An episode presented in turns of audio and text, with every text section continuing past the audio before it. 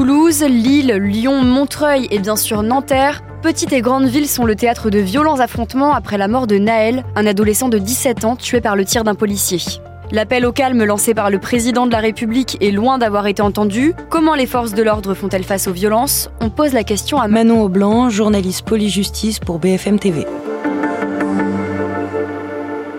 Effectivement, pour la deuxième nuit consécutive, des émeutes ont éclaté un peu partout en France en réaction à la mort de Naël, cet adolescent de 17 ans tué par un policier mardi lors d'un contrôle routier à Nanterre. Car si le policier, lui, parle de légitime défense après un refus d'obtempérer, en expliquant que le conducteur lui avait foncé dessus, cette version, a été partiellement contredite par une vidéo diffusée sur les réseaux sociaux. Sur cette vidéo, on voit le fonctionnaire de police sur le côté du véhicule au moment du tir et non pas face au véhicule. D'ailleurs, ce jeudi, le parquet a lui-même estimé que les conditions légales d'usage de l'arme n'étaient pas réunies. Et effectivement, le gouvernement craignait que les incidents s'amplifient, et ça n'a pas loupé. La tension est montée d'un cran dans la nuit de mercredi à jeudi. Si l'épicentre, c'est évidemment Nanterre où s'est déroulé le drame, les violences, elles ont largement dépassé l'île de France et elles ont éclaté un peu partout sur le territoire. En île de France, mais aussi à Lyon, à Toulouse, à Lille, à Nantes, des mairies, des écoles, des voitures, des bus, des tramways et même des commissariats ont été incendiés. On enregistre des affrontements entre les manifestants et les forces de l'ordre et les policiers ont essuyé toute la nuit de nombreux tirs de mortier. Et combien de policiers ont été déployés cette nuit? Bien, mercredi soir, il y avait 22 compagnies de CRS qui étaient engagées un peu partout en France pour gérer les violences urbaines dont 4 uniquement à Nanterre. Et malgré ces renforts, les policiers parlent d'une nuit chaotique de violences urbaines jamais vue depuis 18 ans.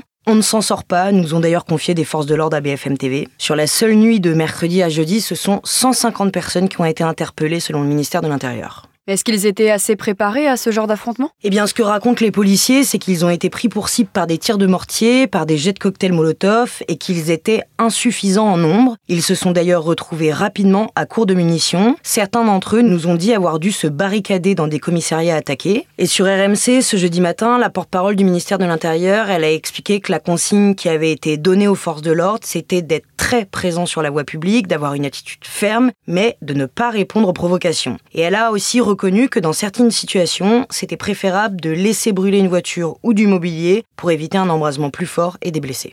Emmanuel Macron a convoqué une cellule interministérielle de crise. Qu'en est-il ressorti? Oui, le président de la République a convoqué ce jeudi matin à 8h euh, cette cellule pour faire un point de situation. Il a dénoncé des scènes de violence injustifiables et il a appelé euh, à l'apaisement. Mais l'exécutif a aussi acté un dispositif beaucoup plus massif pour la nuit qui arrive, celle de jeudi à vendredi, avec 40 000 policiers et gendarmes déployés, dont 5 000 rien qu'en Ile-de-France, contre 9 000 la nuit dernière.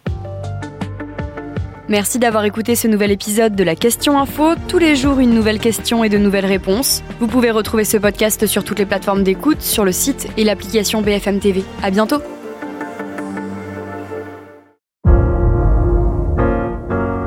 Vous avez aimé écouter la Question Info? Alors découvrez le titre à la une, le nouveau podcast quotidien de BFM TV. Les grands récits de l'actualité, des témoignages intimes, c'est tous les soirs sur vos plateformes préférées. À bientôt!